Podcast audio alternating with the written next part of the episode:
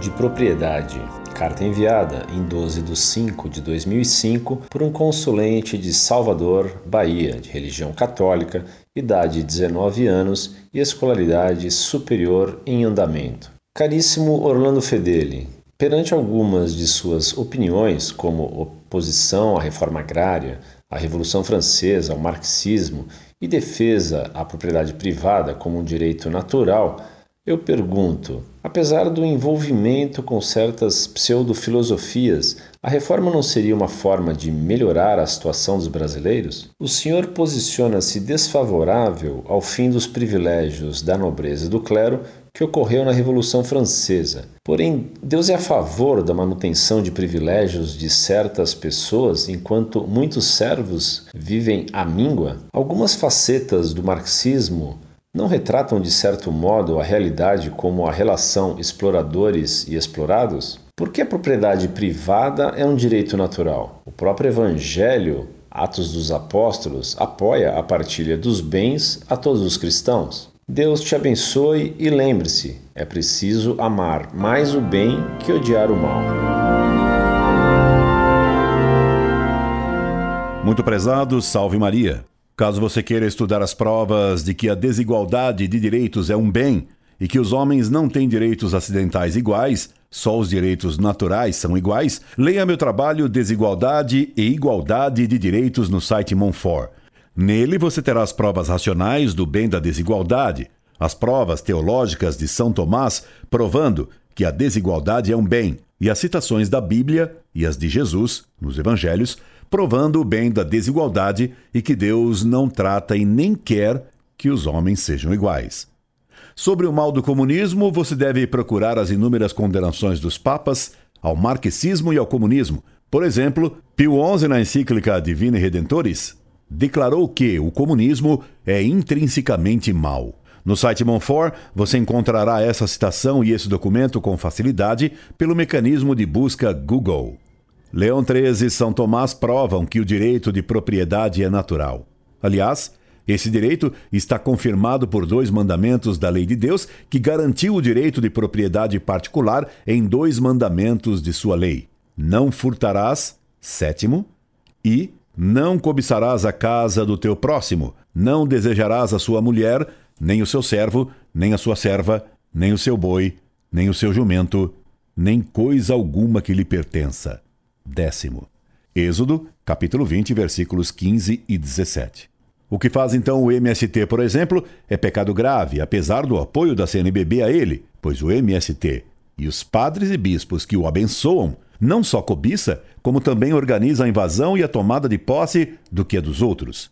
O que, aliás, é crime previsto no Código Penal brasileiro. E se algum padre ou pastor disser o contrário, está violando o décimo e o sétimo mandamento de Deus. Ora, disse nosso Senhor Jesus Cristo: Em verdade vos digo, antes passarão o céu e a terra, que passe da lei um só jota ou um só ápice, sem que tudo seja cumprido. Aquele, pois, que violar um só desses mandamentos mais pequenos e ensinar assim aos homens, será considerado o menor no reino de Deus. Mateus capítulo 5, versículos 18 e 19. A Sagrada Escritura mostra como Deus castigou o rei Acabe e sua mulher Jezabel por terem pecado gravemente, tomando a propriedade de Nabote, a vinha de Nabote. 1 Reis, capítulo 21. Disse-lhe eu que o direito de propriedade é um direito natural, o que quer dizer que Deus mesmo o estabeleceu na natureza e ninguém pode anular esse direito.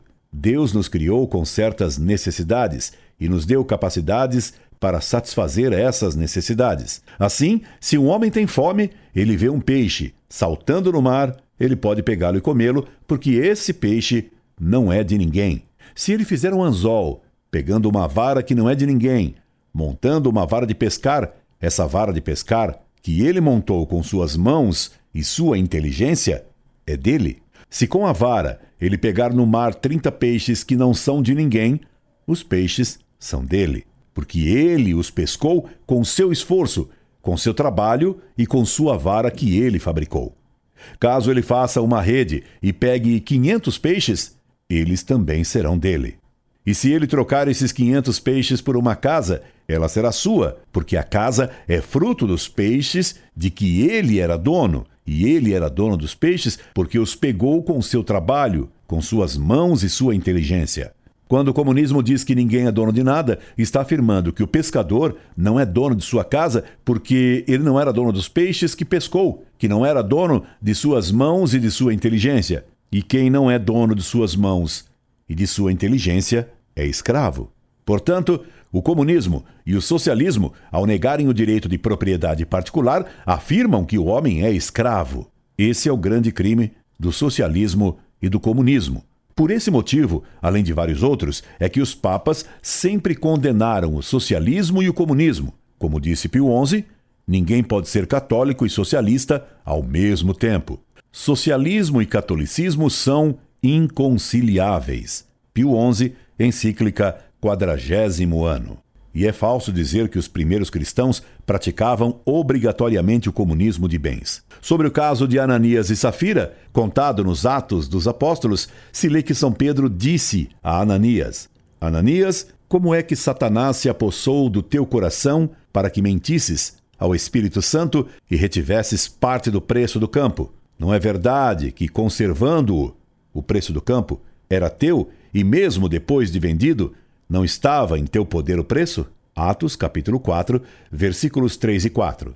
Portanto, não havia comunismo nem igualdade entre os primeiros cristãos, porque não era obrigatório entregar as propriedades e nem o dinheiro proveniente de sua venda. Quanto à questão do amor e do ódio, digo-lhe o seguinte: a causa do ódio é o amor a um bem.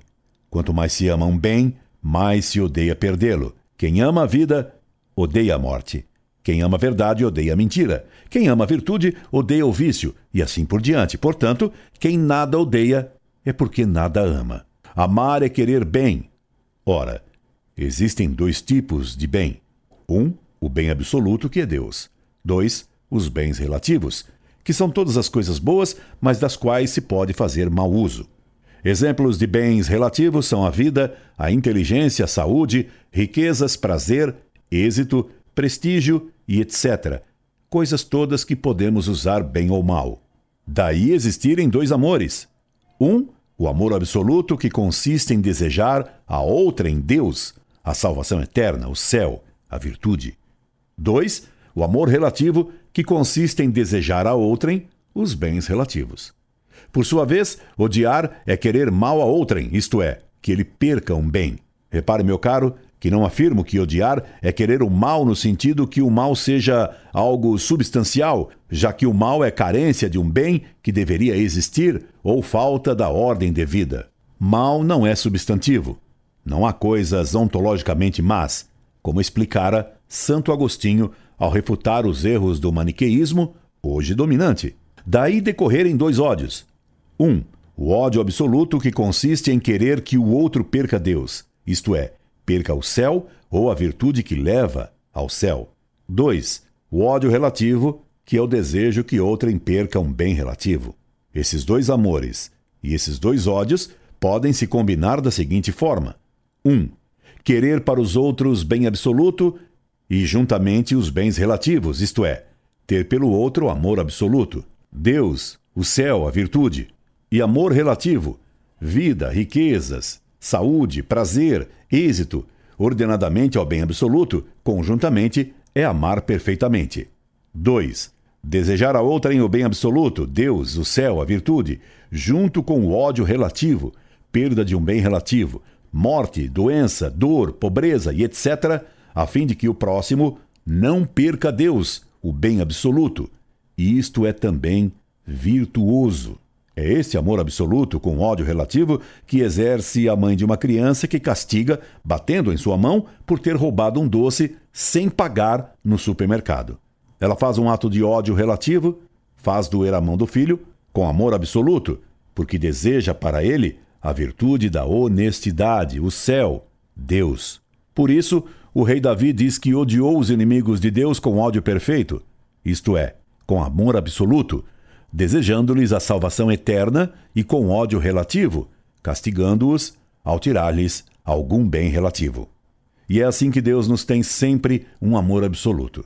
pois Deus quer que todos se salvem, que todos tenham a vida eterna no céu e nos tem ódio relativo, ordenado ao bem absoluto, quando nos castiga com doenças, fracassos, dores e mesmo a morte, porque a vida física não é o bem absoluto. Mais do que a vida física vale a vida eterna, o céu. Por isso, no primeiro mandamento se ordena que amemos a Deus sobre todas as coisas, mesmo mais que a vida natural. Portanto, não há contradição alguma em amar absolutamente e castigar. Isto é odiar relativamente, visando o bem maior. Branca de Castela, mãe de São Luís, dizia-lhe que preferia vê-lo morto ou leproso do que pecador. Ela tinha por seu filho amor absoluto com ódio relativo. 3. Querer para alguém o bem relativo, amor relativo, mesmo com a perda do bem absoluto, Deus é pecado, pois inverte a ordem dos bens. E isso é pecado. Por exemplo, um pai que deseja para o filho riqueza, mesmo na condição de perder a Deus, deseja que o filho fique rico, mesmo roubando. Esse pai tem um ódio absoluto pelo filho, ainda que tenha também por ele amor relativo. E isso é desejar o mal. Esse é o ódio pecaminoso, porque coloca o bem menor e relativo acima do bem maior e absoluto. Esse amor é pecaminoso, mal. Madame Letícia, a mãe de Napoleão, queria para ele poder e riquezas, dizendo-lhe: Meu filho, aproveita enquanto puder, porque vai durar pouco. Desse modo, ela manifestava por ele amor relativo e ódio absoluto. E isso era pecado. Quarto, querer para alguém a perda do bem absoluto e, ao mesmo tempo, a perda dos bens relativos. Isso é odiar absolutamente e relativamente. Espero ter atendido suas perguntas e me subscrevo atenciosamente. Incorde Jesus Semper, Orlando Fedeli.